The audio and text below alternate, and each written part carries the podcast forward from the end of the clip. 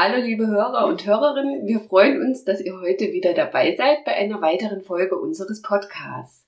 Wir sind wieder bei Frau Schlüter-John zu Gast. Mit ihr haben wir schon zwei Podcast-Folgen aufgenommen. Sie ist Hebamme und hat in den letzten Aufnahmen davon berichtet, was eine Hebamme so macht und wie sie die werdenden und frisch gewordenen Mamas betreut. Und heute haben wir ein ganz besonderes, für manche auch sehr schwieriges Thema, das Thema Kinderwunschbehandlung. Frau Schlüterjohn war so nett und hat bei ihren Patientinnen nachgefragt, ob es Frauen gibt, die sich dazu mit uns austauschen würden und ein bisschen was über ihre Kinderwunschzeit berichten. Und daraufhin haben sich drei Frauen gemeldet, die heute hier mit uns zusammensitzen. Als erstes würde ich mich freuen, wenn ihr euch kurz vorstellen könntet. Ja, ähm, ich bin die Nathalie. Ich bin 35 Jahre alt und endlich Mama einer kleinen Tochter. Ich bin verheiratet. Und die kleine Maus haben wir heute auch dabei. Genau. Und sie genau. ist hier aktiv und äh, spielt. Und deswegen bitten wir um Entschuldigung, wenn es zwischendurch auch ein Kommentar von den kleinen Mäusen gibt.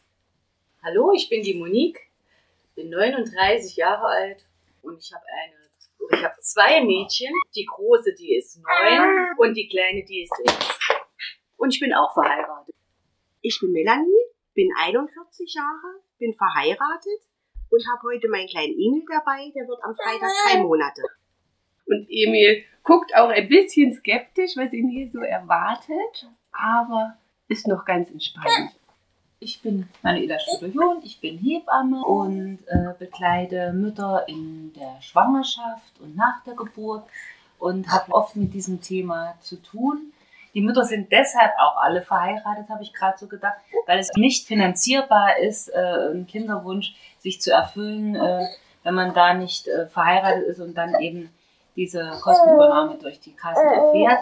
Ich habe auch Mütter, die wirklich äh, diese Menge an Befruchtung, die man machen kann, äh, überschritten haben, das in, in Eigenfinanzierung. Und äh, das beläuft sich dann wirklich schon auf äh, Kosten eines Kleinstwagens. Also auch noch das Finanzielle ist ein großes Hindernis für viele Familien. Das größte Hindernis. Ja, ja. deswegen ja. haben wir auch klein geheiratet, dass wir dann auch das Geld nehmen konnten für die Befruchtung. Ja, also der finanzielle Aspekt, der ist äh, sehr belastend. Ähm, das höre ich leider immer wieder, dass da äh, in unserem Land die Bedingungen nicht so sehr freundlich sind auch. Ich denke, auf das Thema kommen wir sicherlich auch im Verlauf nochmal zu sprechen. Zum Anfang erstmal, wie lange habt ihr denn gebraucht, bis sich der Weg zum Wunschkind für euch erfüllt hat? Na, also einmal war es ja, dass man probiert hat. Also wir haben bestimmt drei Jahre probiert ohne an Kinderwunschklinik zu denken. Sind dann ein bisschen ins Grübeln gekommen, warum klappt es nicht? Und ich habe dann ähm, mich untersuchen lassen beim Frauenarzt, habe dann meinen Mann gebeten, mal gucken zu lassen, ob da irgendwas ähm, nicht hinhaut, nicht stimmt. Und ja, da ist dann natürlich rausgekommen, dass etwas nicht stimmt. Und dann haben wir uns dafür entschieden, ähm, uns mal die Kinderwunschklinik in Erfurt anzugucken. Genau, und da ging das dann eigentlich alles, ich sag mal, relativ schnell. Es gibt ja wirklich ähm, Paare, bei denen es sehr lange dauert. Bei uns hat es sieben Monate gedauert insgesamt, bis die Nachricht kam, beziehungsweise bis die zwei Striche auf dem positiven Test kamen. Ähm, ja, eigentlich ziemlich schnell, sag ich mal, für, für so eine Behandlung. Ja. Also so nach dreieinhalb Jahren wart ihr am Ziel eurer Reise. Denn ja, sozusagen. genau. Also ähm, ich hatte, ich war tatsächlich ähm, nach einem Jahr ungefähr, nachdem wir uns entschieden haben, Kinder zu kriegen, ähm, war ich schon mal schwanger, ähm, hatte eine Fehlgeburt und dann hat es halt gar nicht mehr funktioniert. Mhm. Und dann, genau, nach dann nochmal zwei Jahren haben wir uns für die Klinik entschieden. Ja, also so dreieinhalb Jahre kann man sagen. Bei uns hat das auch nicht geklappt. Aber ich habe Endometriose.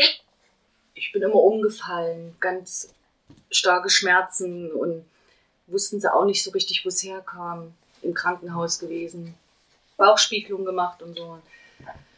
Ja, und irgendwann haben sie dann halt festgestellt, dass ich das habe. Ich war in Erfurt Hm. bei meinem Frauenarzt und der hat dann gesagt, wir machen mal einen Termin in der Kinderwunschklinik in Jena. Da ging es dann endlich auch sehr schnell. Bei uns hat es leider ein bisschen länger gedauert. Ich war 28, wo wir drüber nachgedacht haben, Kinder zu bekommen. Waren dann vier Jahre ohne Kinderwunschzentrum. Nur beim Gynäkologen, der hat dann schon alles ausprobiert. Temperaturkurve, Clomiphen, alles was es da so gibt. Ovulationstests. Das hat aber nicht geklappt, leider. Auch nicht schon mit diesen Hilfsmitteln. Und wir sind dann auch äh, ins Kinderwunschzentrum erst nach Jena überwiesen worden. Damals gab es Erfurt noch nicht. Das war dann 2013. Äh, und später sind wir dann nach Erfurt. Also insgesamt 13 Jahre. Äh, welche Behandlungen wurden denn gemacht? Also es gibt ja da so einige verschiedene. Mit was habt ihr eure Erfahrungen gemacht? Also bei mir war es ähm, Eizellen entnehmen. Also erst spritzen, dass sich genug bilden. Da hat dann der Arzt gesagt, du bist ja eine Legehenne, 25 Eier. ja, und da wurden die besten rausgesucht Ja. und die wurden dann befruchtet und 18 davon haben sie dann einfrieren lassen. Okay. Die haben sie dann schon befruchtet und die haben wir einfrieren lassen, weil wir ja nicht wussten, wie viele Kinder. Und er hat gesagt, so viele Eier, das ist eigentlich nicht so häufig. Und da können wir welche einfrieren. Ja, ja. Ja, das Mhm. muss man ja heute auch selber bezahlen. Das muss man bezahlen auch. Und ist jetzt auch wieder teurer geworden. Also, 600 Euro oh, ich habe, glaube 120 pro bezahlt. halbes Jahr. Mhm. Okay. Also nein, Entschuldigung. 600 Euro fürs Einfrieren, pro halbes Jahr 192 Euro. Ja. Ja. Je nachdem, wie lange man es liegen lässt und nicht braucht, kommt alle halbe Jahre die Rechnung, automatisch natürlich, wo man dann wieder 192 Euro bezahlen muss. Das kostet in Erfurt. Gibt es ein Maximum an Jahren? Nein. Nein, Nein. du kannst. Kam ja jetzt auch erst ein Bericht, ich weiß nicht, ob ihr das gesehen habt, bei RTL aktuell hatten sie das auch in den Nachrichten, dass eigentlich die Kinder älter schon sind als ihre Eltern, Ja. weil die Kinder waren eingefroren, 30 Jahre, äh, sind dann praktisch in den USA war das, da ist das ja möglich, verschenkt worden an andere Eltern. Hm, das gibt's Die haben die dann auftauen lassen und einsetzen lassen und ist dann tatsächlich schwanger geworden. Also sind die Kinder praktisch biologisch älter Ja. als ihre Eltern. Also der erste Versuch bei uns war nicht eingefroren. Also da haben sie gleich so genommen, befruchtet und Mhm. eingesetzt. Und der zweite Versuch, der war dann eingefroren und das hat dann geklappt. Also hast du insgesamt zwei. Zwei Versuche hatte ich. Und was waren das? ICSIs oder, oder IVF? Vielleicht kurz für unsere Hörer. Ähm, eine ICSI äh, ist ähnlich, also die Eizellen werden nach Stimulation entnommen und danach wird äh, das Sperma vom Vater direkt in die Eizelle gespritzt. Und bei der IVF ist es so, dass dann alles zum Schluss zusammen in die Waagschale geschmissen wird und dann einfach geguckt wird, was zusammenfindet. Das ist das erste. Ja, und dann gibt's auch noch die Insemination. Ähm, das ist äh, nach Behandlung wird das äh, Sperma injiziert und dann hofft man trotzdem auf eine natürliche Befruchtung. Also das sind so diese drei Verfahren, die angewendet werden. Wie war es denn bei euch, bei Melanie, Nathalie? Was habt ihr gemacht? Äh, bei mir waren es äh, IVFs, äh, weil sozusagen das Problem bei mir lag. Also das Sperma von meinem Mann war in Ordnung, ist in Ordnung. Und ich hatte die Diagnose, ähm, deswegen hat es nicht geklappt. Bei mir sind die Eileiter verschlossen, beidseits. Und deswegen hatten wir die IVF-Behandlung, weil ja die Spermien von meinem Mann in Ordnung sind und sozusagen zusammenschwimmen können mit der Eizelle. Ne? Ja. Genau, IVF. Genau, bei uns war es eine ICSI. Ja. Also wir hatten insgesamt drei Versuche. Also eine ICSI, quasi einen kompletten Versuch mit hormoneller Behandlung, Eizellenentnahme, Injizieren, dann diese Zeit, die das befruchtet wird, wird ja nur bis zu einem bestimmten Entwicklungsstadium befruchtet und dann wird es wieder eingesetzt. genau, der zweite Versuch, wir hatten aus dem ersten Versuch auch was eingefroren. Leider war dann nur eine befruchtete Eizelle, die, ich sag jetzt mal ganz lapidar, brauchbar war. Genau, ähm, die haben wir beim zweiten Versuch genutzt. Das hat leider auch nicht funktioniert und dann mussten wir dadurch, dass es nur eine Eizelle äh, war, die eingefroren war, mussten wir nochmal von vorne anfangen und haben quasi nochmal einen vollen Versuch gemacht, wieder mit Hormonbehandlung, Entnahme, Injizieren, Befruchtung und wieder einsetzen. Und beim dritten Mal hat es dann funktioniert. Ja. Ja. Aber das ist dann wirklich sportlich für die sieben Monate. Ja, Das heißt, du warst dann immer eigentlich unter Hormonen und äh, ja. Ähm, Ja. Ich habe immer einen Monat Pause gemacht dazwischen. Also das wollte ich meinem Körper dann doch gönnen. ja. Genau. Ähm, aber ich habe die Hormonbehandlung sehr, sehr gut vertragen. Also ich habe eigentlich, wenn ich es nicht gewusst hätte, dass ich mir Hormone spritze, hätte ich es gar nicht gemerkt. Also da reagiert ja auch jeder ganz anders drauf. Also es gibt ja Frauen, äh, die das gar nicht gut vertragen. Hm. Aber ich habe das wirklich nicht wirklich für wahrgenommen. Deswegen habe ich mich auch dafür entschieden, das alles relativ zeitnah zu machen. Und ähm, wie habt ihr die Behandlung vertragen? Ich habe zwar Gewichtszunahme gehabt bei der Hormontherapie und äh, so ein Blähbauch, der ist ja auch eigentlich immer viel bei vielen Frauen, aber ansonsten ähm, habe ich das auch richtig gut vertragen. War auch gut so, weil ich bin ja auch arbeiten gegangen ne, währenddessen. Da Mhm. wurde man ja noch nicht krankgeschrieben während der Hormonbehandlung, bis es dann zu der eigentlichen IVF kam, hat man ja gearbeitet. Die ganze Hormontherapie im Voraus habe ich gemacht, während ich arbeiten war. Ja. Von daher war es gut, dass ich es gut vertragen habe. Ja, aber jede. Ich hatte ja mehrere IVFs. Ich habe alles gut vertragen. ja. Und bei dir, Mann? Ich hab das auch gut vertragen. Also die erste, da hatte ich halt ganz schlimm Wasser. Hm. Ich hatte so schlimm Wasser, ich hatte richtig einen dicken Bauch. Ich hatte Wasser bis in den Rücken. Und dann habe ich nur gebrochen. Und da hat dann der Arzt gesagt, musst du langsam ins Krankenhaus. Ja. Ja, und da war ich dann im Krankenhaus und da hat dann auch meine Periode dann eingesetzt. Da wussten wir da, das hat nicht geklappt. Ja. Und war das dann äh, so eine Überstimulation? Ja, das war eine Überstimulation. Das kann ja auch sehr gefährlich werden. Ne? Ah, er hat dann schon gesagt, ich habe mich schon gewundert, warum du noch läufst. Ja. Ja.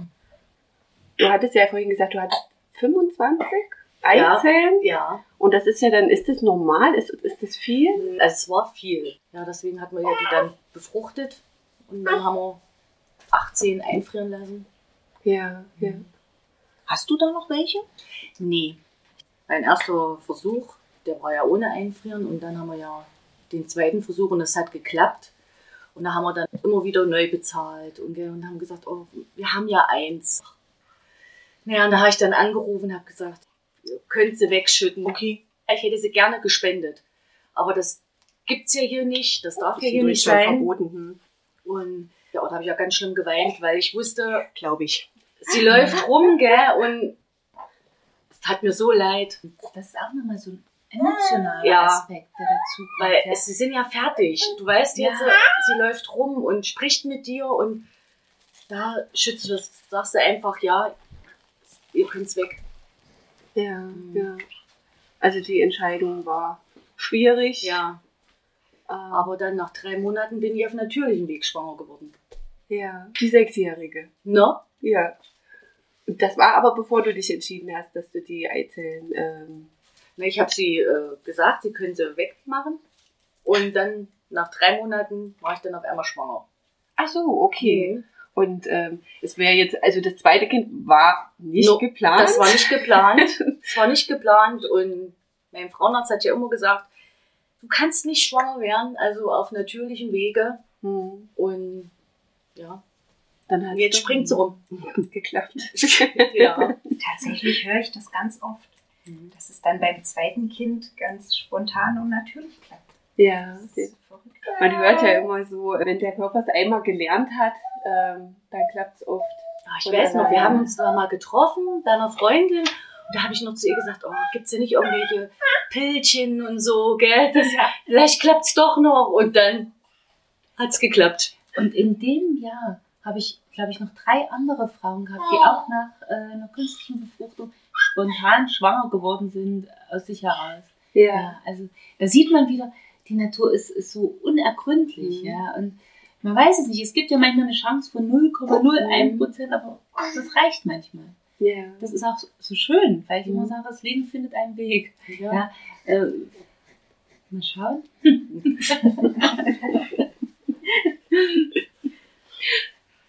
Aber ihr beiden habt noch was eingefroren.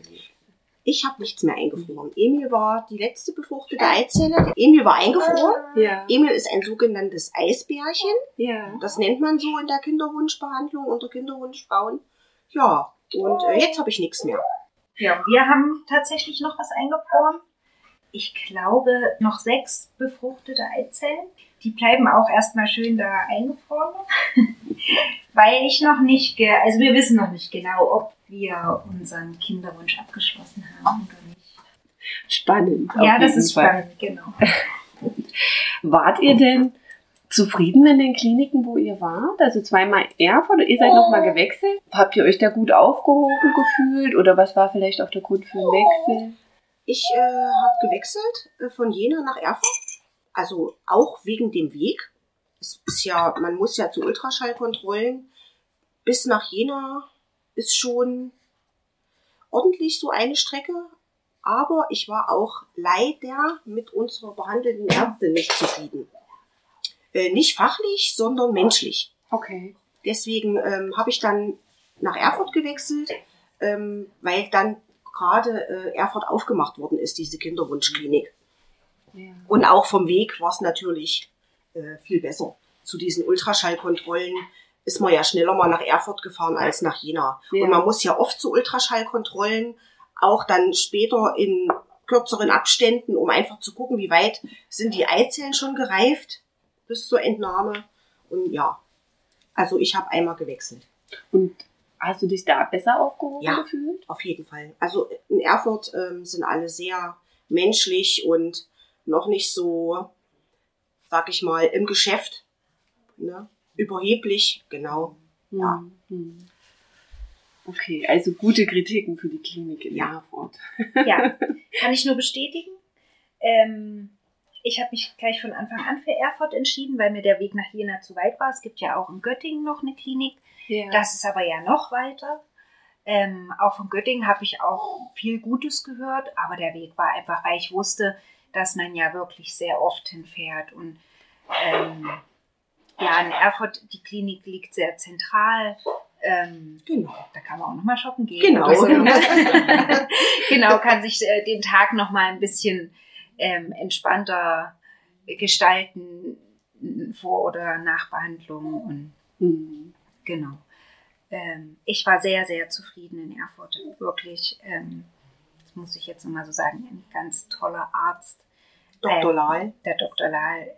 Ich glaube, ich habe in meinem Leben noch nie so einen tollen, einfühlsamen Arzt kennengelernt. Wirklich, muss ich jetzt mal hier so sagen. ähm, aber auch die Schwestern, ähm, ganz toll. Ja, klar. Ich glaube, es gibt auch Frauen, die hm, also zumindest habe ich vorher Kritiken gelesen, die gesagt haben, ach, es ist so ein bisschen wie so eine Abfertigung, es sind so viele, so viele Mutis da. Aber ich habe auch immer gesagt, man weiß ja, auf was man sich einlässt. Und es gibt nun mal viele Paare mit einem Kinderwunsch. Und klar sind dann auch vielleicht an dem Tag, wo die Eizellen entnommen werden, ist dieser, dieser Liegeraum, Mhm. dieser Aufwachraum voll mit Frauen. Aber im Grunde ja schön, Ja. dass es so eine Möglichkeit gibt Also für ich, hab, ich sage immer, ich habe mich, ähm, das hört sich jetzt dumm an, aber ich habe mich immer gefühlt wie so eine, äh, eine Kuh, die du zum Besamen schickst, habe ich immer gesagt. Du liegst in diesem großen Raum, wirst dann aufgerufen und dann kriegt jeder so seinen Arzt.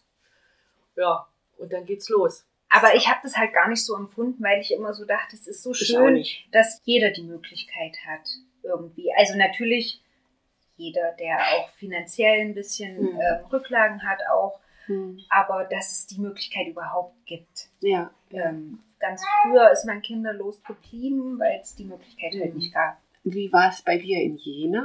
Also erfolgreich war es ja, Ja. aber äh, hast du dich gut aufgehoben gefühlt? Ja, also die waren immer nett. Also ich konnte meinen Arzt auch anrufen, wenn irgendwas war. Ja. Ne? Also bei meinem zweiten Versuch in der zehnten Woche habe ich so schlimm geblutet. Das Blut kam einfach so. Ich, ja, und da haben wir ihn auch angerufen, da hat er gesagt, fahrt sofort ins Krankenhaus. Ich bin gerade im Skiurlaub. Ich so, okay. Ja, und da sind wir dann ins Krankenhaus und da haben wir auch echt gedacht, das ist, ist weg.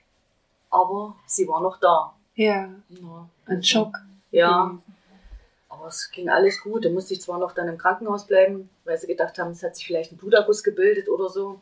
Ja. Aber nee, also wir haben dort in Jena viel gelacht, auch mal geweint.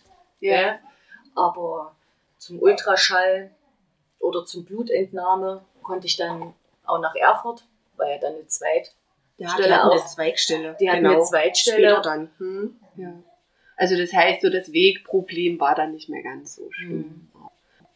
Ganz am Anfang hatten wir ja auch das Thema nochmal der finanziellen Belastung. Da hat Frau Schlüter-John ja schon gesagt, das ist gar nicht so zu unterschätzen, was äh, das alles kostet, auch als verheiratetes Paar wahrscheinlich. Mhm.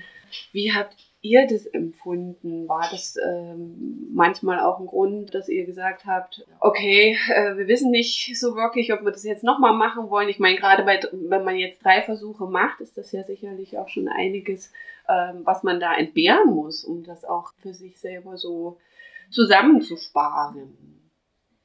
Also ich habe äh, mich ein bisschen vorbereitet auf heute. Ich habe gestern meinen Ordner rausgeholt und habe alles zusammengerechnet.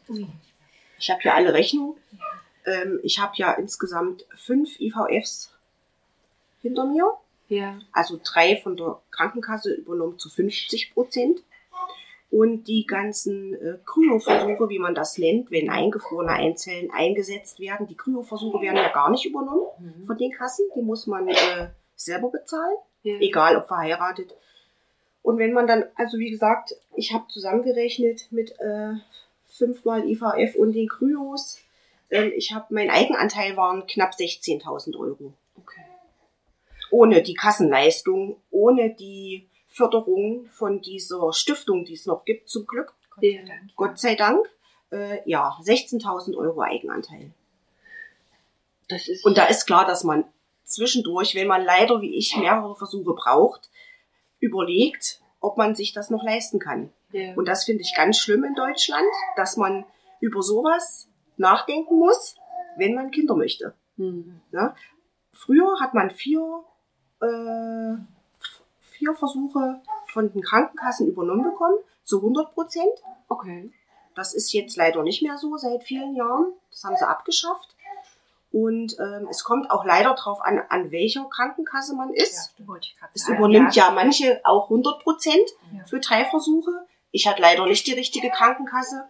Dann muss man bei alle beide bei der gleichen Krankenkasse sein, Genau. damit die überhaupt was übernehmen. Das Ja. kommt auch noch dazu. Ich habe dann damals noch meine Krankenkasse gewechselt, Ich auch. Hm. extra, damit ich in der gleichen wie beim Mann bin. Ja. Ja, und dann die ganzen Voraussetzungen. 25 Jahre muss man sein, zusammen wohnen muss man in Deutschland, verheiratet muss man sein. Ansonsten ist man Selbstzahler. Hm. Hm. Genau. Und die ganzen Igelleistungen, wie man es so sagt, die ja noch dazukommen Ja. zu dieser Behandlung, äh, die ja viele noch nicht wissen, was man noch alles dazu nehmen kann, damit es vielleicht klappt, um die Chancen ja, zu erhöhen. Um die Chancen zu erhöhen. ja, nimmt man ja fast auch alles mit noch. Das kommt dann noch oben drauf. Ja, ja. Zu der tatsächlichen IVF-Rechnung. Was sind denn solche Igelleistungen? Äh, ich habe da mal was vorbereitet. Sehr schön, vorbildlich. ich habe Genau, Ich hab den das Zettel noch hab ich auch noch. gefunden. Und ja, man kann halt, ähm, soll ich das mal vorlesen, was man hier alles noch so machen könnte? Physiologische ICSI. Also manche Paare machen das, äh, obwohl es nicht nötig wäre. Die machen die ICSI anstatt eine IVF, Hm. um die Chancen zu erhöhen, dass die Eizelle befruchtet wird. 220 Euro.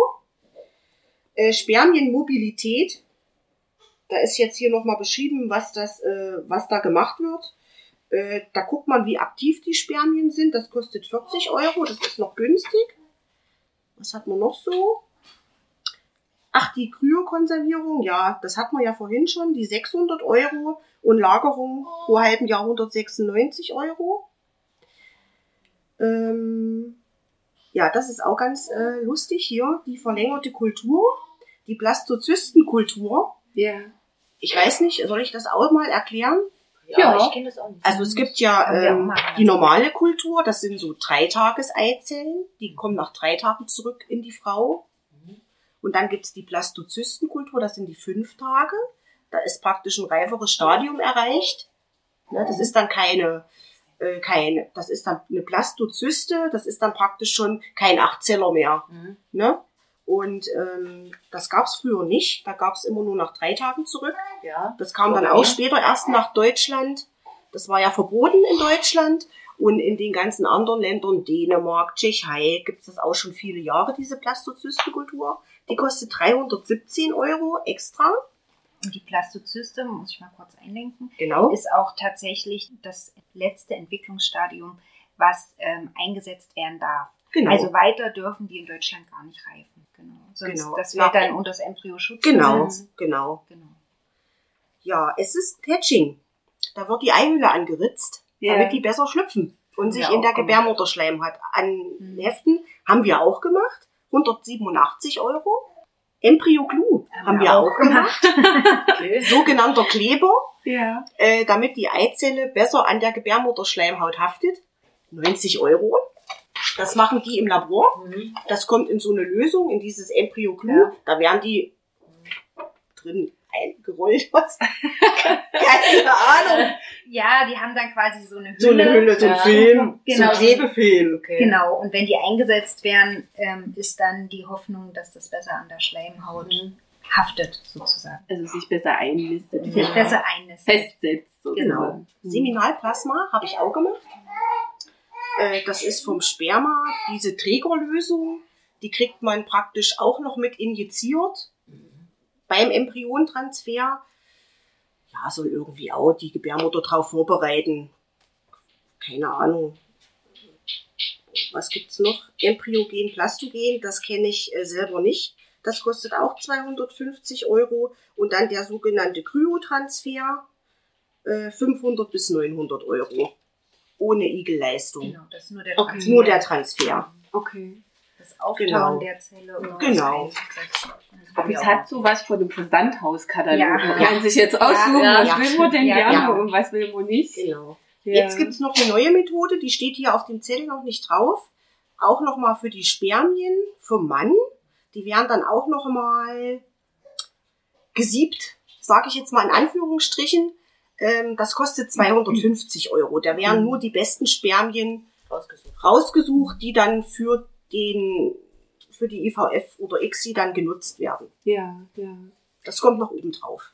Tatsächlich muss ich aber dazu sagen, war es bei uns zumindest so, dass, also klar, man kriegt diesen Katalog, so wie du das jetzt schon mal gesagt hast, aber wir haben jetzt nicht gesagt, wir möchten das, wir möchten das, wir möchten das, wir möchten das, sondern es wurde uns schon ein bisschen empfohlen, was Sinn macht. Ja. Und der Arzt hat auch gesagt, das wird, das geht erst ins Labor und äh, die Laborleute, die gucken sich das an und schlagen dann vor, was könnte noch als IG-Leistung dazu genommen werden. Ja. Also es ist nicht so, ich nehme jetzt einmal Ja. alles, sondern es wird schon spezifisch äh, nochmal darauf hingewiesen, das könnte noch was bringen und Ja. das nicht.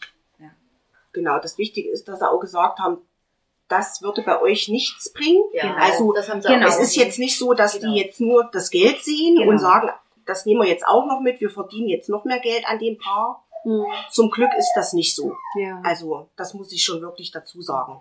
Also das heißt, da ist die Klinik, also die Erfahrung, die ihr in der Klinik gemacht habt, schon nicht so, dass man sagt, okay, wir nehmen alles mit Nein. Paket und verdienen Nein, viel Geld. nein. daran. Zum. Glück nicht. Gab es in der Zeit, also speziell in der Zeit, als ihr euch in der Behandlung befunden habt, besondere em emotionale Belastung? Ähm, was für euch, was war für euch vielleicht besonders schwierig? Die 14 Tage nach Transfer Ja. waren für mich die schlimmsten. Hm. Also beim zweiten Versuch allem. Also ich muss sagen, beim ersten Versuch weiß ich nicht. Da habe ich irgendwie schon, ich habe mir nicht so viele Hoffnungen gemacht.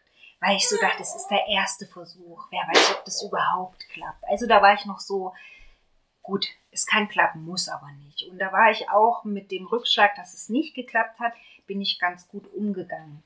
Beim zweiten Versuch bin ich da schon ein bisschen in so ein Loch gefallen. Ähm, da habe ich auch nachdem ich dann, ah, da war ich ganz aufgeregt, denn man kriegt ja einen bestimmten Tag, da soll man den Test machen. Und da konnte ich schon die ganze Nacht nicht schlafen. Da bin ich ganz früh aufgestanden. Und hab dann mein Mann hat noch geschlafen. Ich habe gedacht, so jetzt, jetzt pullerst du auf diesen Test und guckst, ob da was. Ge und ja, dann war es halt negativ. Und ah, dann bin ich wieder ins Bett, habe erstmal eine Runde geweint. Dachte, oh Mann, warum hat es jetzt nicht geklappt? Hm. Und ja, das, also der zweite Versuch war schon ein bisschen emotionaler wie der erste. Und beim dritten Versuch, muss ich ehrlich sagen, war ich dann ganz relativ entspannt. Ich weiß nicht warum. Vielleicht hatte ich es im Gefühl, dass es klappt. Stimmt. Ich weiß es nicht. Aber da war ich viel entspannter. Und da bin ich auch die ganze Zeit, also diese zwei Wochen, war ich entspannter. Ich bin äh, Reiterin. Und das habe ich ja eigentlich in den ersten Versuchen gar nicht gemacht, weil ich dachte, oh Gott, wenn das dann so wackelt auf dem Pferd, gell, ich bin nicht Fahrrad gefahren, gar nichts. Ja, da war ich ich ganz, nicht. beim dritten Versuch war ich da ganz entspannt. Da habe ich mein Leben so dahin gelebt, wie ich das eigentlich immer mache. Ja, und dann hat es doch geklappt. Aber du kannst jetzt nicht festmachen, woran das lag, dass du da entspannter warst. Nee. Nee. ich weiß nicht, wie, wie gesagt, vielleicht war es wirklich das Gefühl, so diese, die weibliche Intuition, dass es ähm, irgendwie jetzt geklappt hat. Ich weiß es nicht. Ich kann es nicht festmachen, woran das gelegen hat. Ja. Wie war es bei dir? Also der erste Versuch, ich habe schon, also ich habe schon geweint und wo ich dann meine Tage bekommen habe, also ich bin im Küchenschrank runtergerutscht und ich habe geweint und ich habe echt die Schuld wieder bei mir gesucht, weil ich ja das habe. Aber wir haben gesagt, nee, komm, dann machen wir es jetzt halt noch einmal. Und ja, und dann halt beim zweiten Mal habe ich halt auch, ich habe das, ich hab, bin arbeiten gegangen, ich habe alles normal gemacht, wie sonst auch. Und dann saßen wir in der Küche, und dann meine Freundin, ich sage jetzt, oh, jetzt müssen wir anrufen. Ja, und da haben wir zusammen angerufen und die hat gesagt, es hat geklappt. Sie sind schwanger. Ich sage, nee, gell, oh doch. Und oh, ich habe mich so gefreut und wo dann mein Mann nach Hause gekommen ist, ich hatte kleine Babysocken in die Tasse reingetan und habe gesagt, oh, kannst du mir mal einen, einen Tee machen? Da sagte er ja und er geht in die Küche und oh, wirklich? Und er hat sie auch, also da haben wir uns echt, das war schön. Ihr sagt alle so, die Zeit des Wartens ab Transfer war für euch die schlimmste Zeit. Ja. Was habt ihr gemacht, um die irgendwie gut zu überstehen? Überlebt, keine Ahnung. Kann man nicht sagen, was man hat man gemacht. Man, man hofft, also man ist froh, dass jeden Tag ein neuer Tag beginnt und von den 14 Tagen wieder einer weg ist und man endlich diesen Test machen kann. Früher ist man ja zur Klinik gefahren, äh, hat eine Blutentnahme bekommen. Da haben die ja das Beta-HCG abgenommen äh, im Blut. Das ist heute nicht mehr, ist so. nicht mehr so. Heute Ich testet man zu Hause. Ich musste hin zum Bluttest. Genau. Und Heute testet man zu Hause. Genau. Das war ja auch immer noch das Schlimme. Man ist zum Bluttest hingefahren und musste noch auf den Anruf warten, hat sich aber auch nicht getraut, einen Schwangerschaftstest zu machen zu Den soll Hause. ich nicht machen, haben sie gesagt. Mach den nicht. Äh, das ist zum Glück heute nicht mehr so. Heute macht man zu Hause diesen normalen Schwangerschaftstest. Hm, hm. Ja, wie gesagt, man hat die 14 Tage abgearbeitet. Zumal man war ja auch, also zumindest war es bei mir so, ich war krankgeschrieben. Ich auch. 14 Ich war auch krankgeschrieben. Und dann ist man ja zu Hause. Also man kann sich auch nicht durch Arbeit ablenken. Genau. Das ist, man ist zu Hause und ähm, ja, kriegt die Tage so rum, genau. Genau. Ja. Also es gibt nichts, was ihr jetzt unseren Hörerinnen irgendwie als, als super Tipp empfehlen könnten, was die machen könnten. Leider nicht. Ich habe leider keinen super Tipp. Ja. Ich war Weiß viel nicht. im Stall unterwegs, ich habe viel Reitunterricht gegeben, ich habe mich so abgelenkt. Ja. Aber ja, Ja, den Hobbys nachgehen, Genau. denen man nachgehen darf, kann. genau. Ansonsten Mit Freunden treffen. mit Freunden Ja. treffen. Reden. Genau. ja. Reden. Also Familie und Verwandte sind in der Ja. Zeit wahrscheinlich Ja. eine wichtige Stütze auch. Und vielleicht dann auch äh, so Gespräche, sich da so ein bisschen entlasten Ja. im Ja. Gespräch.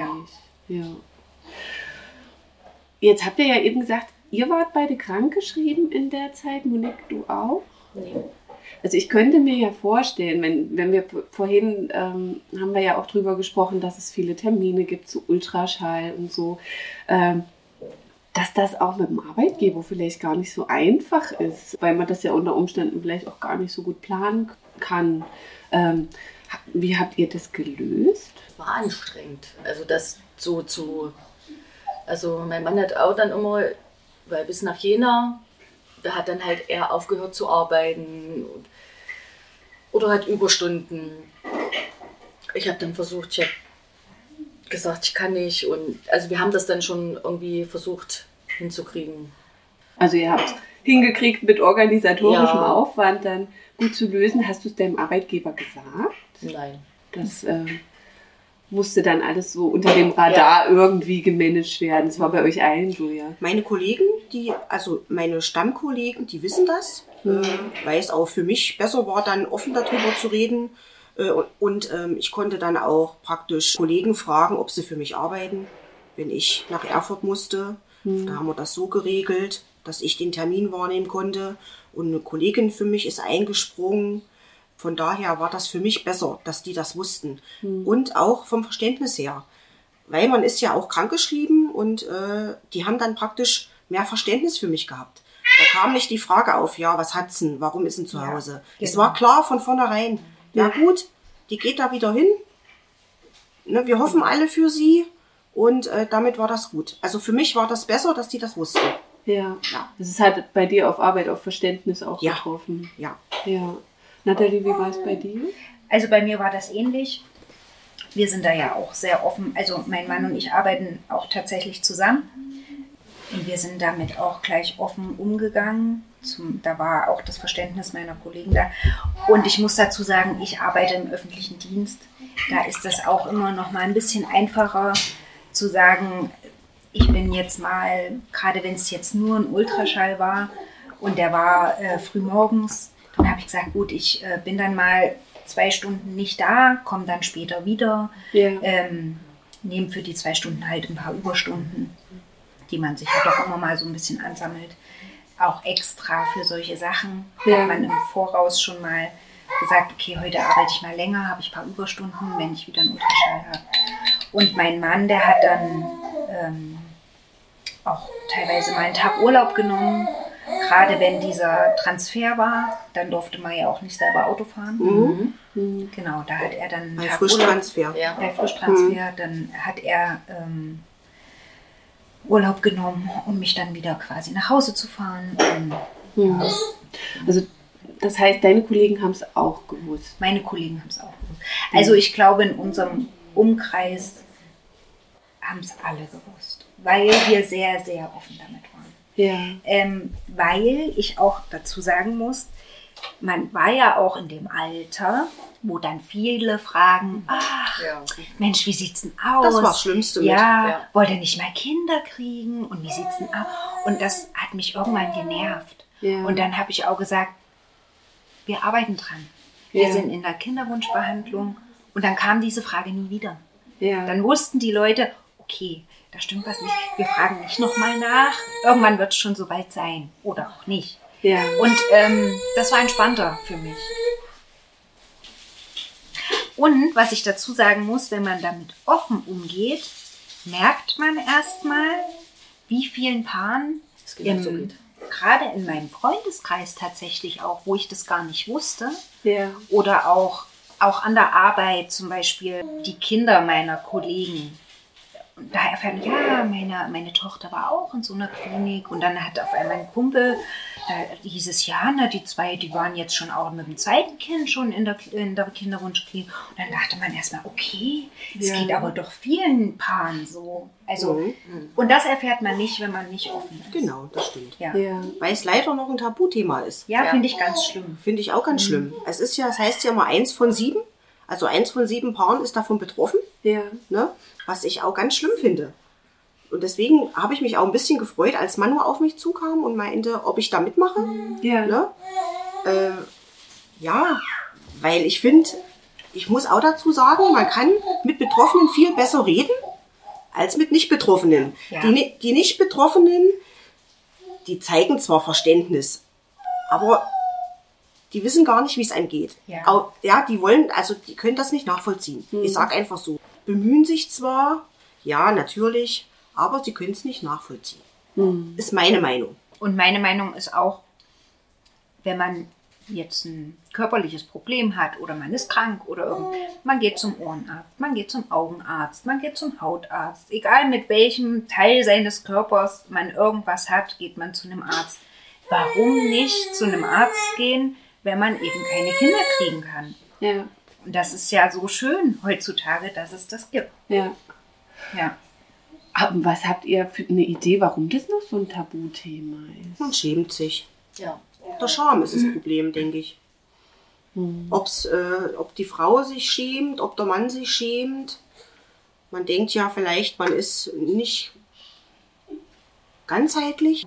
Also ich hatte letztens mal eine Statistik, dass in jeder Schulklasse zwei Kinder sind, die mit Hilfe äh, einer Kinderwunschbehandlung entstanden sind. Ne?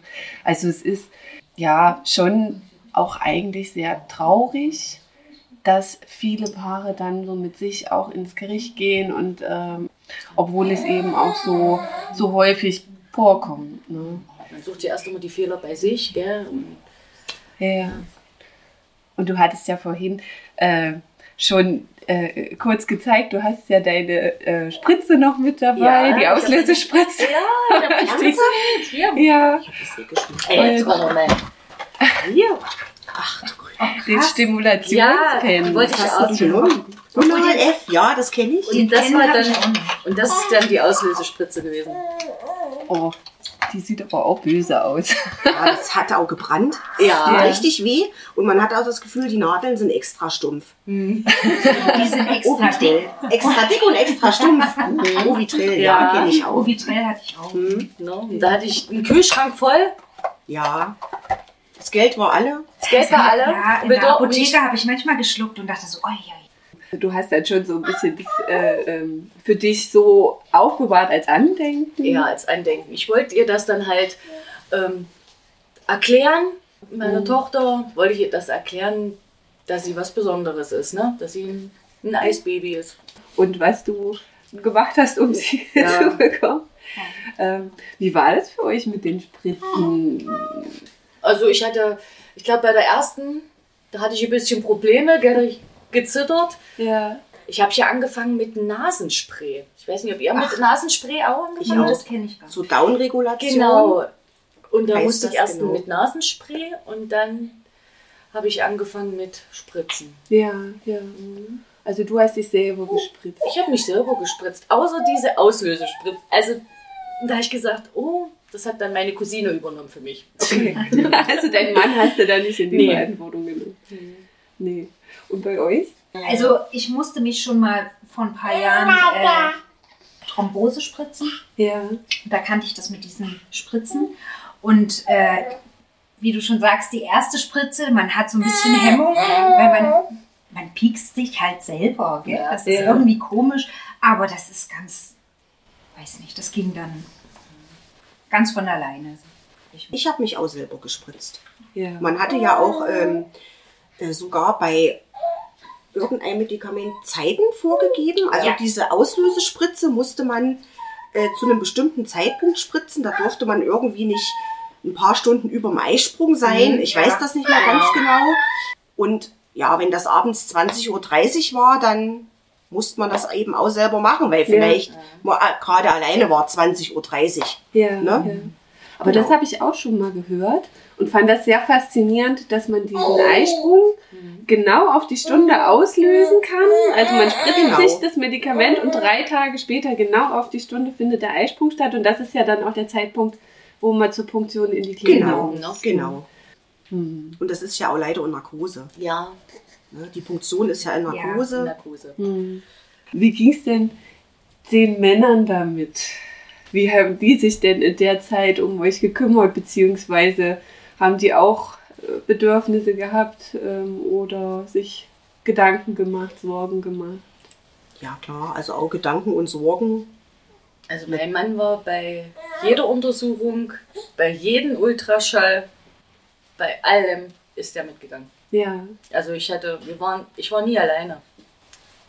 Also ich hatte ihn immer mit und wir haben dann Beste draus gemacht. Also wir waren zu zweit, das ist halt immer schöner, als wie wenn du da alleine bist. Ja, ich glaube, das ist halt ja auch ein Thema, was manchmal so ein bisschen hinten runterfällt, dass es ja auch für die Männer nicht immer einfach ist. Aber die sind ja oftmals nicht so gefühlsbetont wie wir Frauen und lassen sich so die eigenen Emotionen nicht so anmerken. Habt ihr das für euch auch so mitbekommen oder?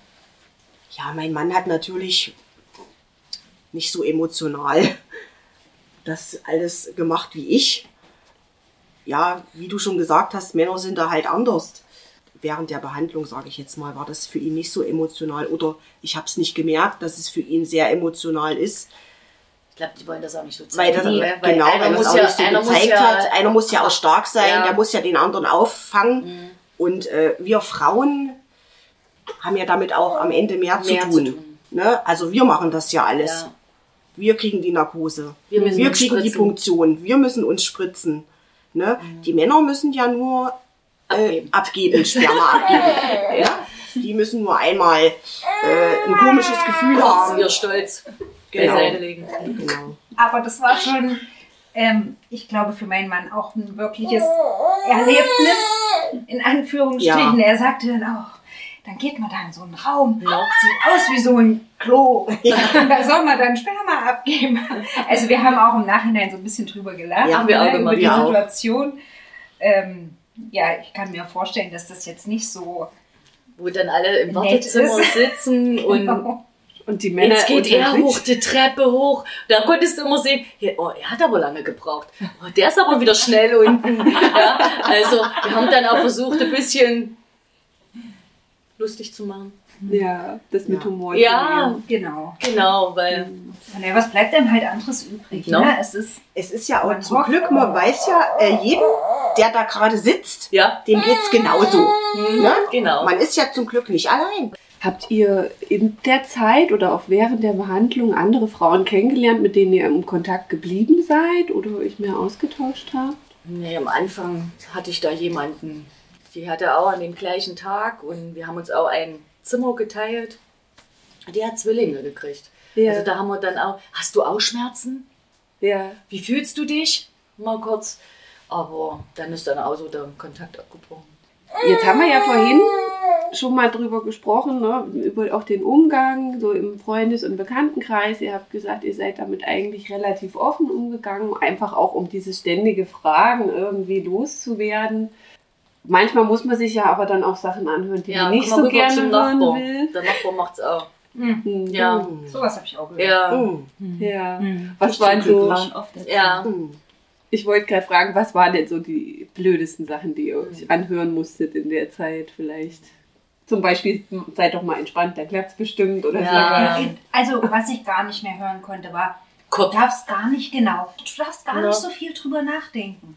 Da habe ich immer so gedacht, wie soll ich denn nicht drüber nachdenken? Also auch schon in der Zeit vor äh, der Kinderwunschklinik. Man wartet jeden Monat auf seine Periode. Hm. Da kann man nicht, nicht drüber nachdenken. Das geht nie. Jetzt meldet sich auch der Kleinste so langsam zu Wort. Hm. Ich glaube, wir sind soweit eigentlich auch fertig und äh, bedanke mich nochmal ganz, ganz herzlich, dass ihr heute da wart, dass ihr euch die Zeit dafür genommen habt. Und ich glaube auch äh, für unsere Hörer und Hörerinnen viel Spannendes zu berichten hattet. Zum Abschluss vielleicht noch die Frage, gibt es was, was ihr den Hörerinnen noch mitgeben möchtet? Also für alle Paare, die sich gerade in einer Kinderwunschbehandlung oder sich dafür entschieden haben oder gerade mittendrin stecken, versucht positiv zu bleiben, versucht die Geduld nicht zu verlieren oder ähm, sich nicht abschrecken zu lassen. Also solange wie man selber sagt, ich pack das emotional noch, macht weiter, Noch nicht aufgeben. nicht aufgeben, genau. Ich möchte auch was mitgeben, aber eher dem Umfeld. Mir ging es genauso. Ich bin jetzt total auch geflasht von, also ich könnte ein bisschen weinen, auch wenn ich eure Wege höre und äh, wie, wie schwer das ist. Also mir als Hebamme, und das äh, ging es ja auch so, wenn eine Mutti kommt, meistens ist ja so, die Frauen sind schon schwanger, 12., 13. Woche werden sich dann anmelden, weil sie eben erstmal die Zeit abwarten wollen. Und äh, ich muss auch sagen, ja gut, IVF, ICSI, oh, ja gut, auch hat doch geklappt, prima. Aber man hinterfragt das ja gar nicht so. Also man, man sieht ja gar nicht, was dahinter steckt, was da für ein langer Weg dahinter war. Man kann es ja auch gar nicht nachempfinden, muss ich immer sagen. Das Umfeld viel sensibler sein. Gerade dumme Sprüche braucht es gar nicht. Ja, und äh, aber äh, dieses einfach, ich bin für dich da, wenn du reden möchtest, wenn du irgendwas hast, wenn ich was für dich tun kann, was auch immer es ist, äh, ich denke schon, das ist gut.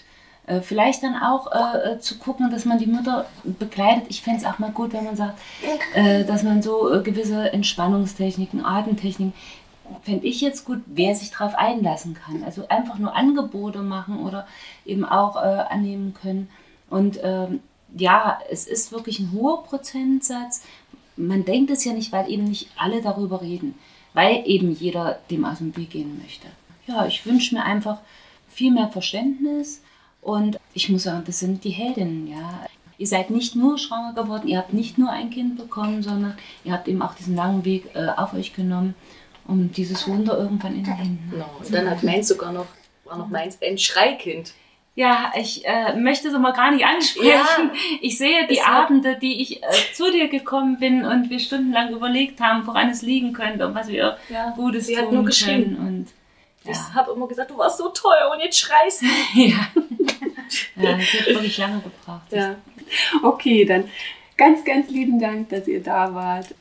Das war's für heute mit Melanie, Nathalie und Monique und Frau Schlüter-John.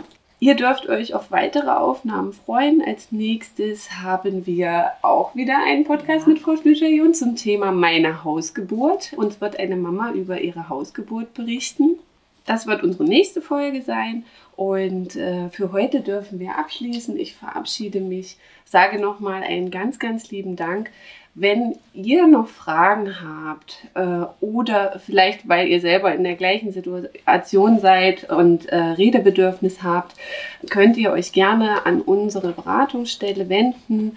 Unsere Kontaktdaten findet ihr wie immer auf unserer Homepage des AWO Regionalverbandes Schwangerschaftsberatungsstellen Bad Langensalza und Mühlhausen oder auf unserer Facebook-Seite.